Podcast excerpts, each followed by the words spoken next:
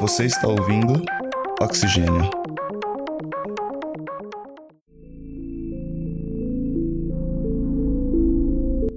(2002) O então senador pelo estado do Mato Grosso, Blairo Maggi, do Partido Popular Socialista, propôs uma mudança na agricultura que poderia afetar a vida de milhões de brasileiros.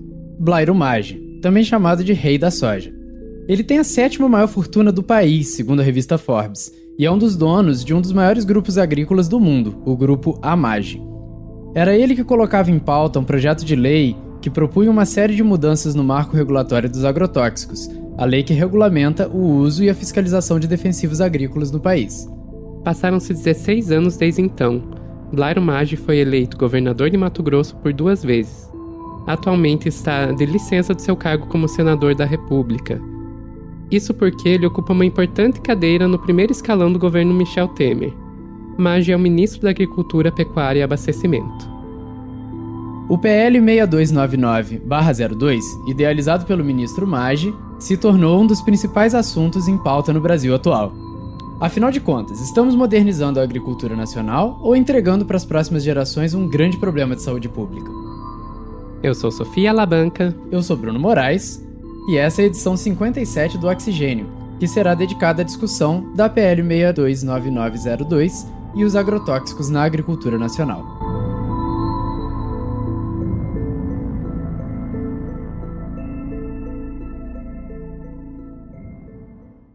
Desde a época das capitanias hereditárias, no século XVI, quando os portugueses tentaram prosperar com a monocultura da cana-de-açúcar, até a liderança no competitivo mercado de grãos, o Brasil sempre teve uma grande capacidade de produção agrícola. Pois é, no mundo, o agronegócio se tornou um dos pilares da economia, movimentando mais de 3 trilhões de dólares em 2017, segundo dados do Banco Mundial. Esses fantásticos números devem muito à produtividade brasileira. Só a produção de milho, soja e cana-de-açúcar, produtos que dão origem à maior parte dos itens da cesta básica, injetaram aproximadamente 225 bilhões de reais na economia em 2017, de acordo com o levantamento do Ministério da Agricultura, Pecuária e Abastecimento. 23,5% do produto interno bruto é produzido pelo agronegócio. Pense na sua comida favorita. Provavelmente ela está contaminada. Traços de agrotóxicos estão presentes em frutas, verduras, carnes, leites, bebidas e produtos industrializados. De acordo com um estudo da Embrapa, o consumo anual de agrotóxicos no Brasil é estimado em 300 mil toneladas. Isso não é de agora. Nos últimos 40 anos, o consumo desses químicos cresceu 700% no país.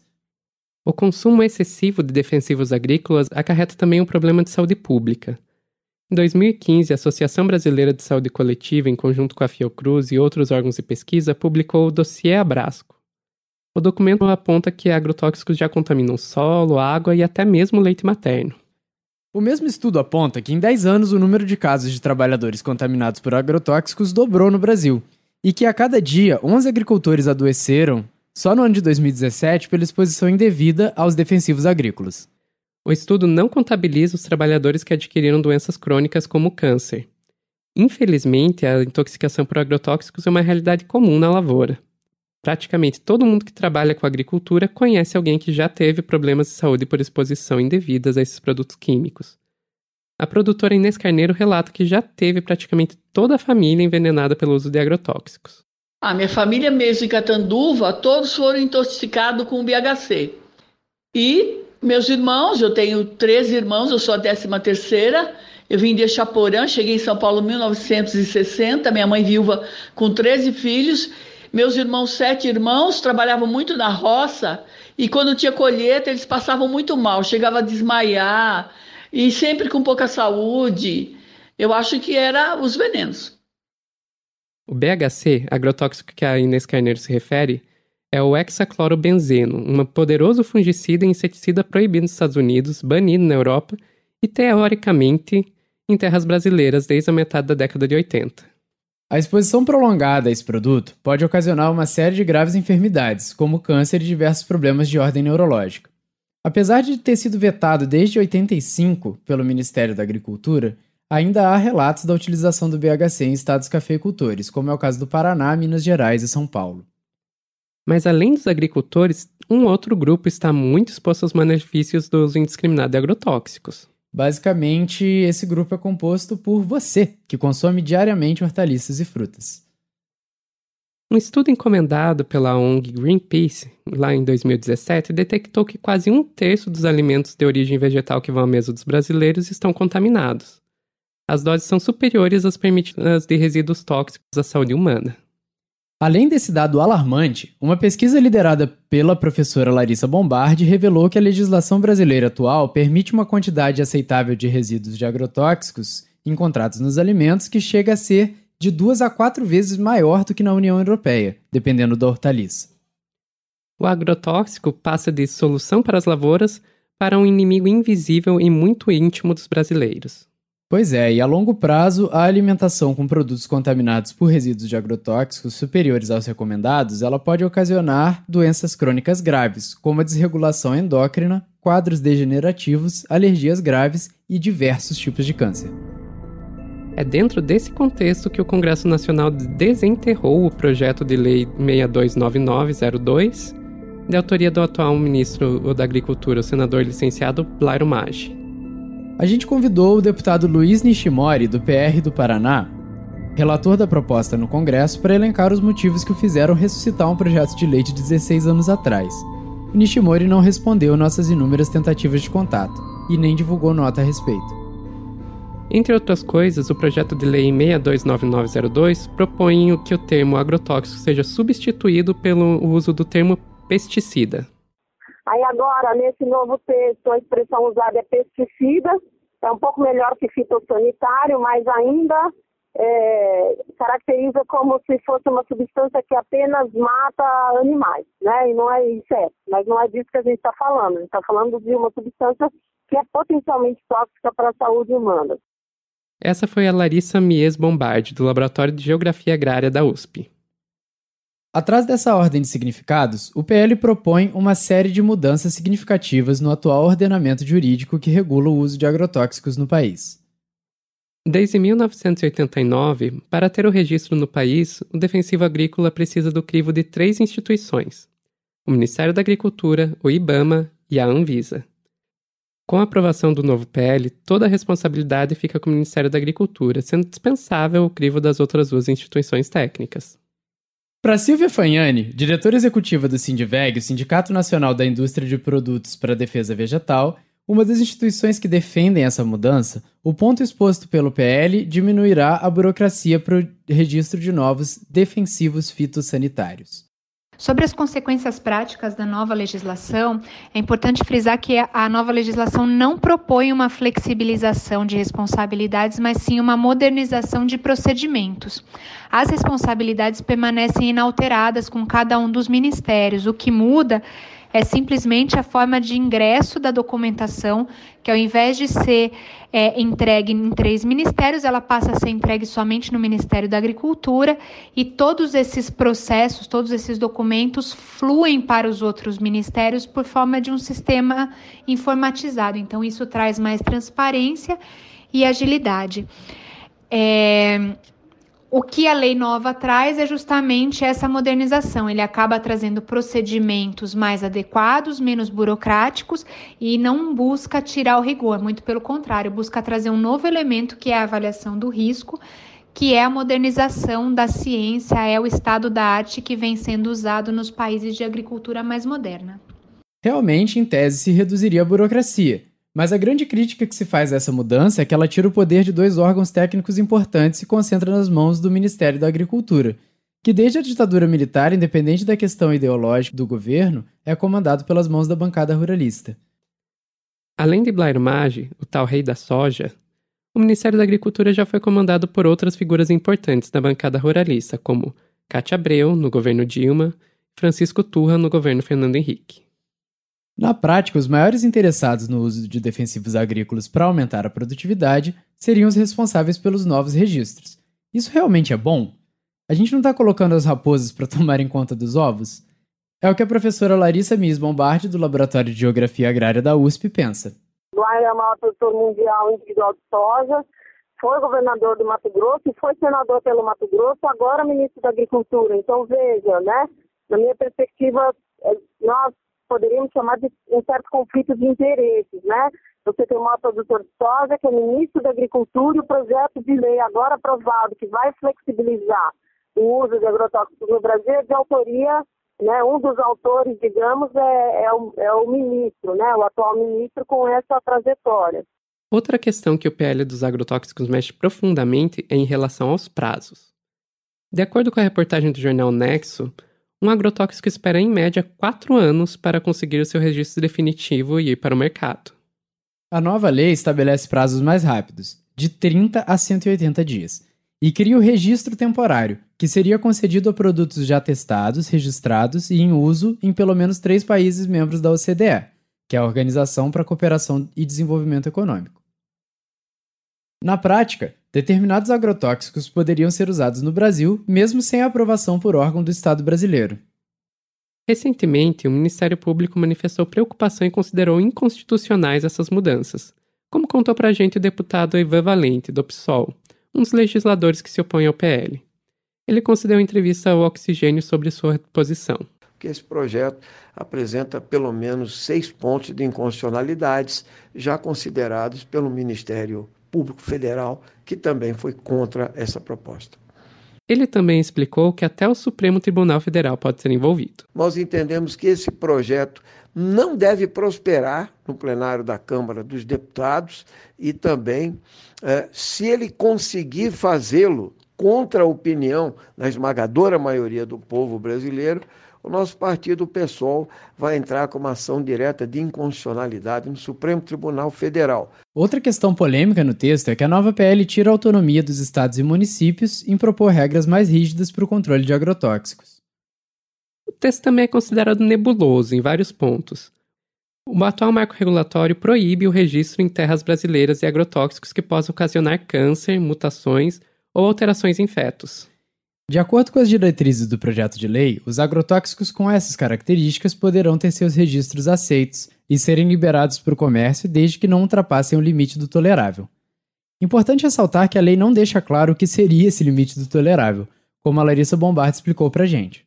É, no atual, na atual lei, tem lá no artigo 6 se eu não me engano, a seguinte determinação: se um produto for carcinogênico, teratogênico, é, mutagênico, provocado, regulação endócrina ou for neurotóxico, né, esses cinco elementos, ele pode vir a ser é, reavaliado, ele vai entrar no processo de reavaliação e, no limite, pode vir a ser banido. Né? A gente tem dois casos de produtos banidos no Brasil já porque foram reavaliados.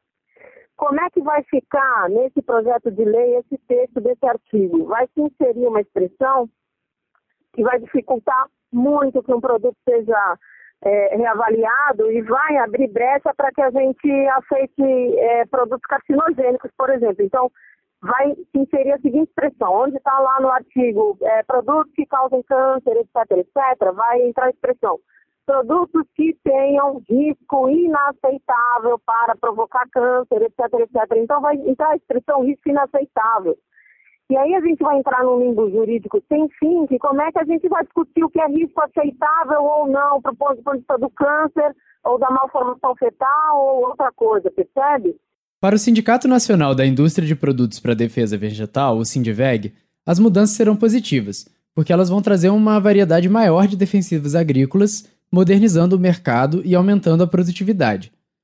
Formado por 36 empresas do setor de defensivos agrícolas, dentre elas algumas gigantes multinacionais como a Bayer, BASF e Monsanto, o órgão defende que a diversificação de produtos no mercado e o acesso a produtos que são aplicados em menos quantidade podem ser encarados como um uso mais racional dos agrotóxicos. Sobre a questão sobre a possibilidade de diminuição no uso de defensivos dentro de um contexto econômico onde é necessário cada vez mais o aumento da produção de alimentos para nutrir as necessidades de uma população crescente, para o Sindiveg faz sim sentido pensar no uso racional dessas substâncias, dos defensivos agrícolas, e isso se dá justamente na aprovação desse projeto de lei que acabou de ser votado na comissão especial. Esse projeto ele moderniza a legislação no sentido que ele traz para o Brasil a adoção da avaliação de risco ampla, e essa avaliação de risco ela vai permitir o registro com menor burocracia de vários produtos mais modernos já usados em outros países e que são menos tóxicos e que podem ser aplicados em menor quantidade. Então, justamente essa diversificação de produtos no mercado e produtos que são aplicados em menor quantidade trazem esse uso mais racional. Sobre o limite para uso seguro de defensivos, é, esses limites eles são estabelecidos olhando a realidade de cada país. Então, quando se estabelece um limite no Brasil, ele olha as condições agronômicas do Brasil, situação de solo e, e de temperatura. Ele olha também para a cesta básica do brasileiro para saber quanto que o brasileiro consome de cada um dos produtos para estabelecer esses limites dentro de cada cultura, para olhar esses resíduos no alimento. E ele também olha as questões ambientais do Brasil. Isso é feito nos demais países. A situação do estabelecimento de limites ela é muito parecida nos países. O que deve mudar com a legislação é que produtos mais modernos devem ser registrados, produtos que já estão registrados em outros países, mas a adoção de limites, estabelecimento desses, de, dessas quantidades, ele deve continuar sendo feita da mesma forma. A professora Larissa não concorda com esse tipo de pensamento de deixar toda a responsabilidade do uso racional na mão somente dos agricultores em nome de um aumento de produção. Que poderia ser, na minha perspectiva, modernizar a lei é trazer o princípio da precaução. Né? O que é o princípio da precaução? É você pensar no bem comum da saúde humana e da saúde ambiental acima dos interesses econômicos e não é assim que a gente tem que estar caminhando. Mas, Sofia, nós temos várias entidades científicas no nosso país. Será que elas não poderiam dar boas indicações do que fazer? De fato, Bruno. Anvisa, IBAMA, Fiocruz, SBPC, Abrasco, Instituto Nacional do Câncer – pesquisadores e pesquisadoras de diversas universidades, todos eles se declararam contrários a esse projeto de lei, alegando que, do ponto de vista de saúde humana e ambiental, esse projeto teria grandes perdas. E não são só as entidades científicas que estão se posicionando dessa forma. A mobilização é bem maior. Olha o que a Marina Lacorte, especialista em agricultura e alimentação do Greenpeace, falou pra gente. Greenpeace é totalmente, absolutamente contra esse projeto, mas não é só o Greenpeace, são mais de 320 organizações da sociedade civil que já se manifestaram contra o projeto. Mais de 465 mil pessoas estão dizendo não por meio de uma petição. Não é possível que uma série de instituições renomadas como essa estejam dizendo que esse projeto vai trazer é, efeitos catastróficos é, e uma meia dúzia de parlamentares que querem aprovar isso por conta de interesses próprios estejam certos, né? Claro que isso não é possível. Apesar da grande oposição da sociedade civil, o projeto de lei 629902 será levado ao plenário da Câmara com data ainda não estabelecida pelo presidente da Câmara dos Deputados, o Rodrigo Maia, do DEM do Rio de Janeiro. Isso ocorrerá porque a bancada ruralista, atualmente com quase metade da Câmara contando com 228 membros, conseguiu uma grande vitória, aprovando no último dia 25 o relatório do deputado Luiz Nishimori na Comissão Especial da Câmara. 18 votos a 9, depois de mais de 4 horas de discussão. O deputado Ivan Valente deu sua opinião sobre a votação. O novo marco regulatório dos agrotóxicos, que é a chamada Lei do Veneno, que foi aprovada em comissão especial aqui na Câmara dos Deputados, ela é nociva à segurança alimentar da população brasileira, nociva à saúde pública, é, ao interesse nacional e ao interesse público. Ela só interessa, de fato, ao lucro dos grandes exportadores e também à indústria agroquímica do veneno, como a Bayer e outras grandes multinacionais. Por isso, nós obstruímos a pauta e entendemos que toda a lógica da liberação dos agrotóxicos ela serve apenas ao lucro. E nós entendemos que a saída do Ministério do Meio Ambiente e da Saúde, da autorização para novos eh, remédios, novos agrotóxicos, né, eh, precisa ser contida, porque é exatamente no Ministério da Agricultura que é um bunker da bancada ruralista no Congresso Nacional. O Ministério Público também se manifestou. Em nota técnica, a Câmara de Meio Ambiente e Patrimônio Cultural do MPF aponta que o projeto de lei sobre a flexibilização do registro de pesticidas fere seis artigos da Constituição Federal. Para o MPF, o IBAMA e a Anvisa se tornarão apenas órgãos consultivos, o que evidentemente vai prejudicar as avaliações mais técnicas para decisões sobre novos registros de produtos para o mercado. A nota ainda aponta como inconstitucional dispensar os vendedores e advertir os consumidores sobre os benefícios decorrentes dos agrotóxicos.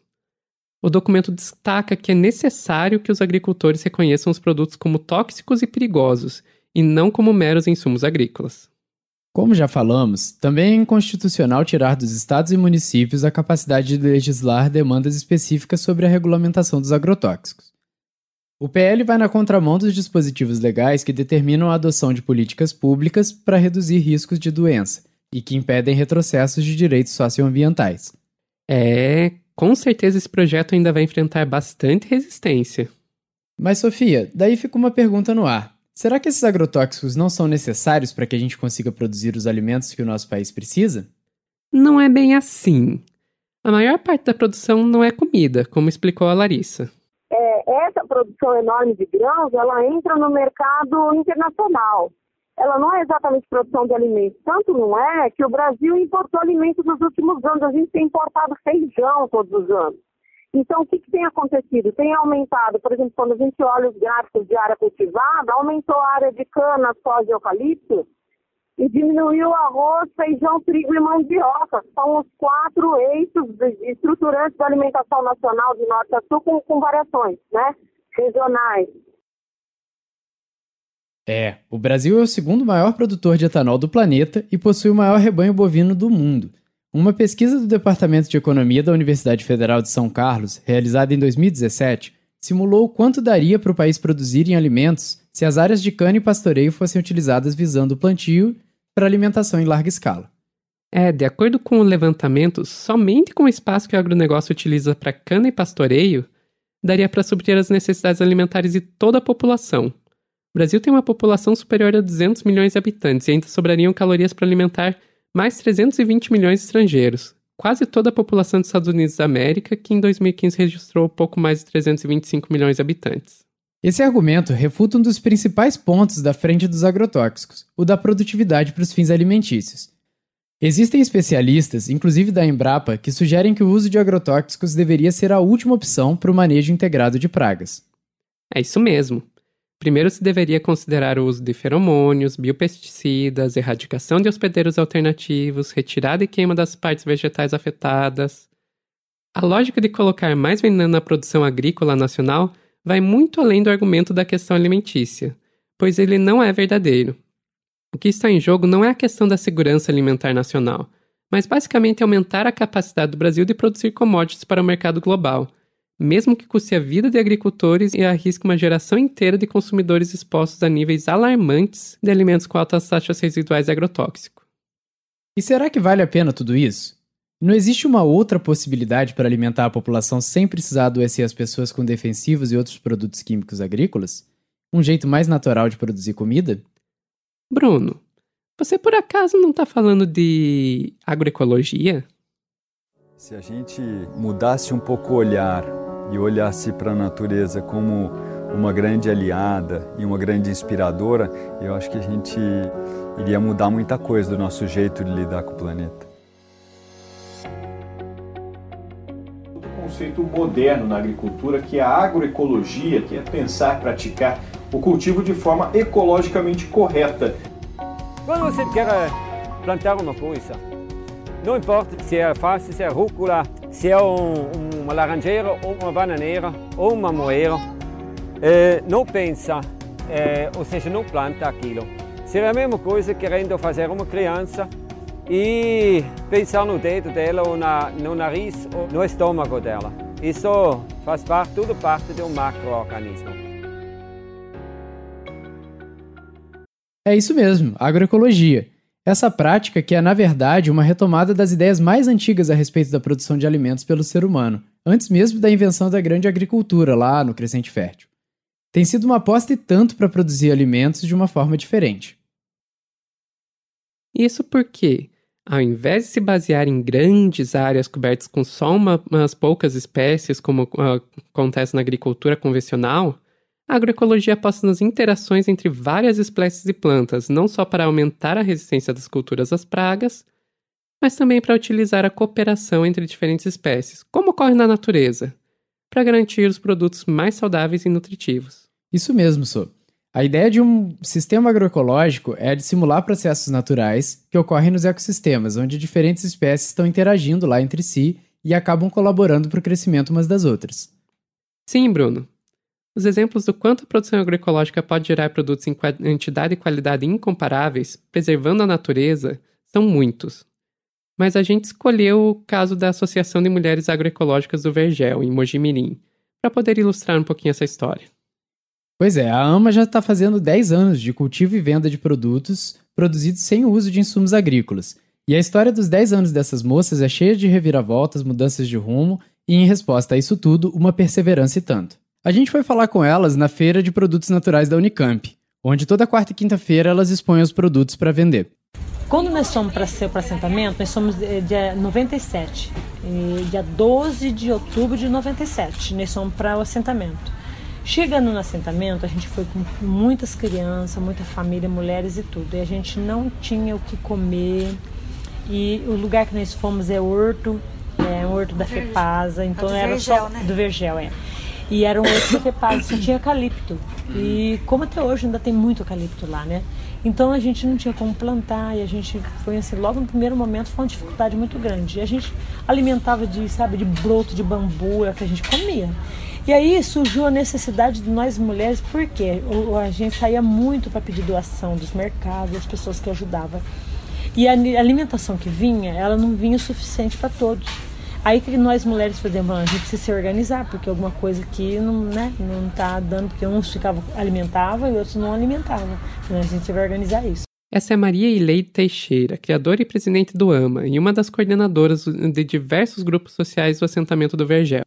A dona Ileide conta um pouco sobre como o trabalho da AMA se consolidou, recuperando uma área de solo comprometido pela produção de eucalipto. É. Mas mesmo assim, quando chão, mesmo que você tira as raízes, a solo não está pronta ainda para você plantar. Que aí vem a acidez né, do eucalipto, porque o eucalipto ele suga muita água. Então o solo estava seco, estava ácido. Então a gente começou a plantar semente, os milho davam desse tamanho, as espiguinhas desse tamanho. Aí a gente falou assim, gente, é frustrante, porque nem trabalha demais e nós não colhe nada. Vocês querem saber de uma coisa? Eu falei assim, olha, a semente que a gente ganha é melhor a gente comer. E a gente começou a comer a semente.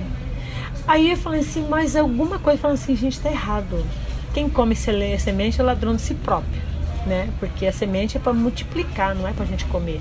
Não, gente, a gente vai para terra de novo. Aí a gente foi de, na, na, né, debaixo das árvores, a gente viu aquela camada de folha caída no chão. E a gente abriu o chão, assim, aquela terra molhada, cheirosa, gostosa. Nossa! Falei assim, gente, é tudo isso que a gente quer lá em cima, né? Ela falou, vocês podem fazer lá em cima. Eu falei, mas como que a gente vai reverter tudo isso para cima? E ela falou assim, olha gente, vamos fazer o seguinte, quem tem carriola? Então, ah, todo nós aqui tem, então vamos fazer o seguinte, amanhã eu vou voltar aqui, todo mundo tem carriola, vocês trazem. Aí a gente quando foi no outro dia, juntamos carriola, pusemos botina no pé, chapéu na cabeça, vamos embora para debaixo da natureza, né? E lá debaixo da natureza, a gente, nossa, lá a gente vibrou, porque se achava de quando a gente começou a tirar aquelas camadas de folha para remover essas folhas para cima, porque não tinha, a gente viu minhoca, a gente viu toda, sabe, os, os como é que fala, os, a, os, a vida que a tem. vida, uhum. né, dos, dos micro-organismos que tinha lá. Falei, gente, que riqueza isso. A gente removeu uma parte para cima, a gente cobriu, começou já, sabe, proteger, irrigar um pouco de água que a gente tinha você vê a transformação dessa terra, você, você fica assim, ó, se, se você vê, você fala assim, coisa linda que é a natureza, né? E com essa hortinha, a gente começou meio que a alimentar, mas sobrava. falei, gente, por que não a gente não, é, me fala, começar a vender esses produtos? E a qualidade dos produtos era notável, tanto que todo mundo que conheceu se interessou. Então a gente fez os banners, nossa, era banner de foto. E aí o pessoal começou a ir para conhecer as fotos. Não, gente. Eles queriam saber de onde a gente era, qual da, que, que significava aquilo. Falei assim, olha gente, a gente mora num assentamento, é reforma agrária.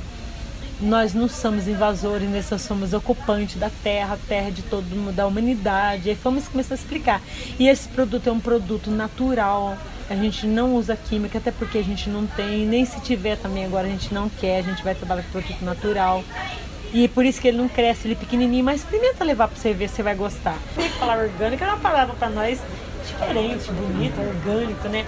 A gente falava que no passado nossos pais plantavam tudo natural, que era da roça, tudo que punha na terra não punha nada, né? Só punha lá planta em um, um esterco de, de vaca, né? Alguma coisa só. E a gente não conhecia, eu nunca conheci em, em me é, química, né? Minha vida toda. Mas a gente falava produto natural, né? Aí quando ele falou assim, olha, é produto orgânico, nossa, palavra bonita, né? Aí ele falou assim, não, mas agora a gente já sabe o que é falar produto orgânico, a gente já sabe agora que é cuidar da fauna, da flora, né? Da nossa natureza, no meio ambiente. O pessoal começou a levar e levava por dó da gente, sabe? Ah, vamos comprar para ajudar, né? Olha, vou comprar, vou levar isso para ajudar vocês.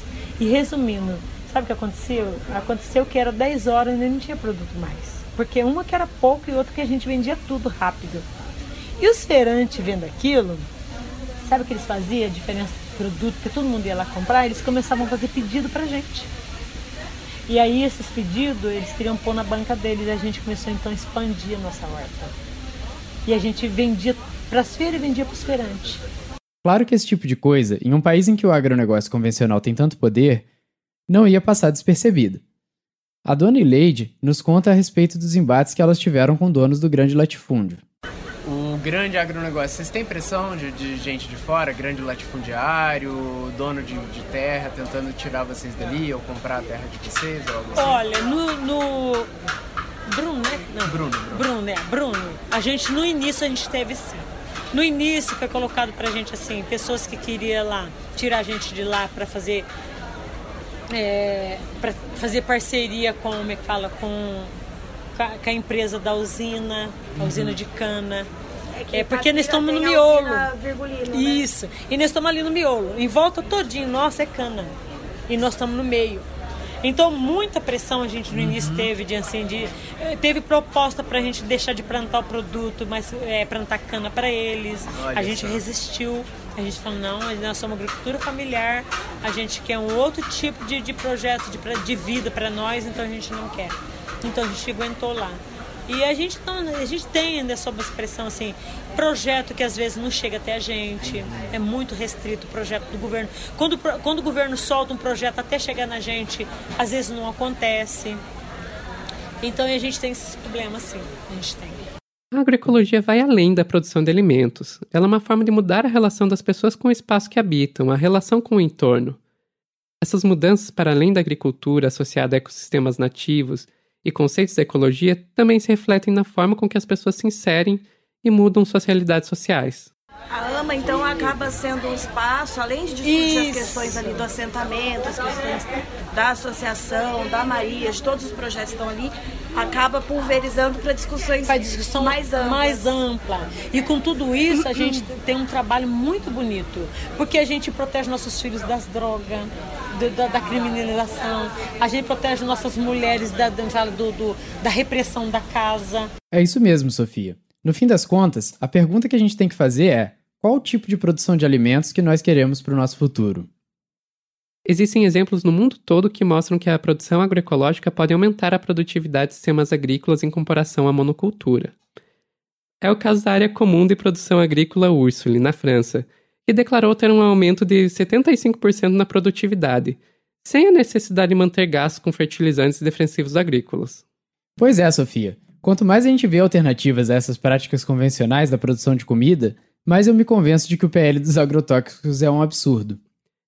E um atraso, né? É, pois é. Mas assim, nem tudo são atrasos. Tem algumas coisas elas podem até andar um pouco devagar, mas existem umas tentativas de avançar um pouquinho. Por exemplo, em 13 de dezembro de 2016, um outro projeto de lei foi apresentado na Câmara que é o 6670-2016, a respeito da chamada Política Nacional de Redução de Agrotóxicos, que sugere uma série de medidas para que a gente diminua o uso de agrotóxicos, é, mesmo na produção agrícola mais convencional aqui no Brasil. É uma lei, um projeto de lei ainda novo, a gente ainda tem que ficar de olho para ver como isso vai andar, mas ele está tendo o apoio de pessoas como o deputado Alessandro Molon e mesmo pessoas de fora da vida política, como a apresentadora Bela Gil. É, ele está correndo em regime de prioridade no Congresso, mas desde 7 de fevereiro do ano passado não teve mais nenhum avanço. É, o único avanço foi que foi aprovada a presença de um parlamentar que faz parte da comissão especial do plano para participar do lançamento do Fórum Mineiro de Combate aos Agrotóxicos. Então, assim, regime de prioridade, mas não tanto. Ainda assim, não deixa de ser um avanço, né?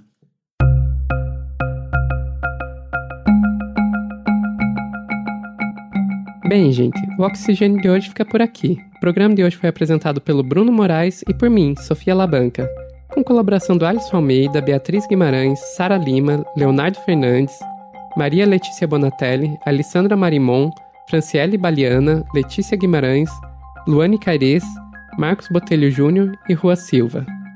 Trabalhos técnicos do Otávio Augusto aqui da Rádio Unicamp e coordenação geral da professora Simone Figueiredo do Labjor.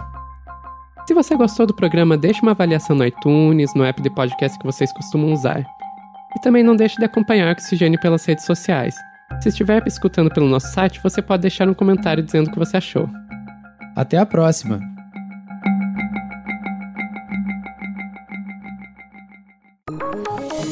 Oxigênio.